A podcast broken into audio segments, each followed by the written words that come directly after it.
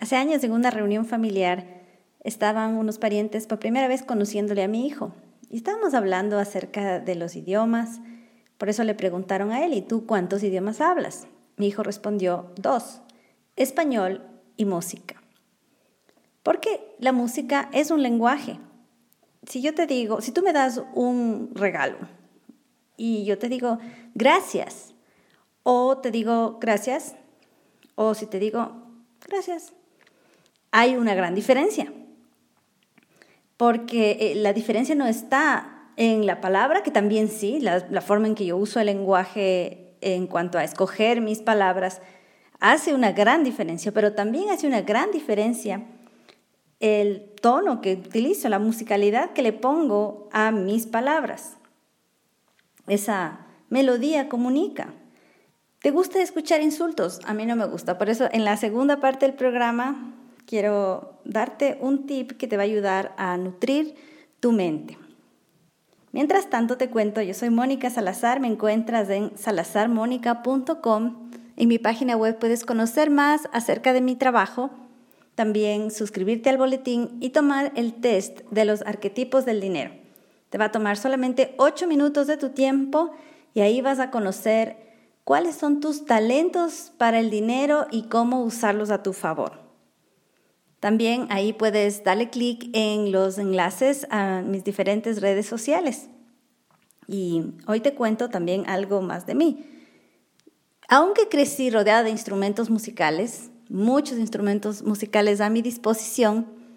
No sé tocar ningún instrumento, más o menos eh, alguna cosa en el piano, una, una cancioncita de niños y en eh, la flauta traversa empecé estudiando cuando mi hijo era pequeño para acompañarle. Y a pesar de que tengo un hijo músico, realmente yo no, no, me, no me dediqué a la música. Me gusta mucho, pero no me he dedicado. Y mi recomendación de hoy tiene que ver con la música. Si tienes niños pequeños, incluso este es un método que es muy útil para adultos. Así que yo te recomiendo el método Suzuki, que es el método con el que mi hijo ha aprendido. Yo conocí de este método en un libro de John Holt sobre educación sin escuela.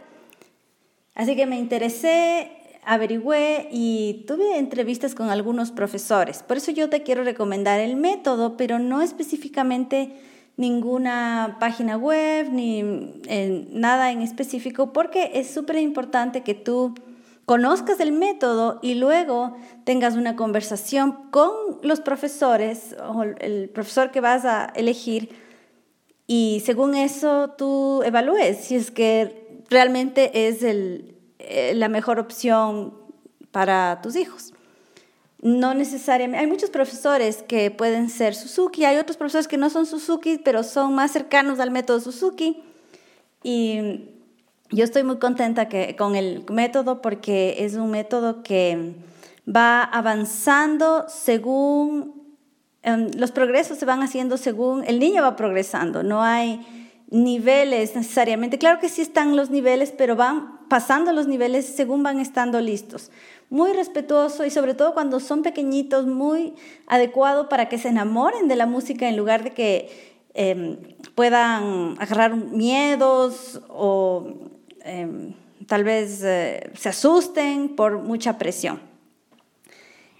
y bueno, en esta segunda parte del programa quería eh, darte un tip que te va a ayudar a darle un buen trato a tu mente. Porque yo no voy aquí a, recomendarte ningún tipo de música o, decirte que no escuches otro tipo de música, pero sí a recomendarte que pongas atención a la melodía, no solamente a las letras. Sí, las letras son súper importantes también. Yo no quiero estar escuchando insultos aunque la melodía esté buena. De todas formas, la segunda parte, después de analizar las letras es escuchar la melodía. Esa melodía me está insultando, esa melodía me está desanimando.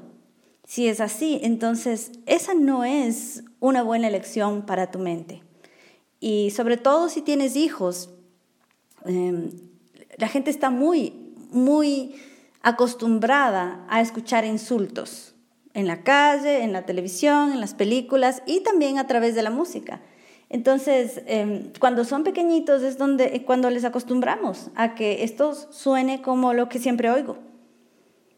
Y ahí puedes tú escoger si lo que escuchan tus hijos, lo que escucha tu familia, la forma en que tú alimentas tu mente es algo que les trata bien y les prepara para tratar bien a otros, para aceptar buen trato y para esperar buen trato o en algunos casos también eh, demandar buen trato.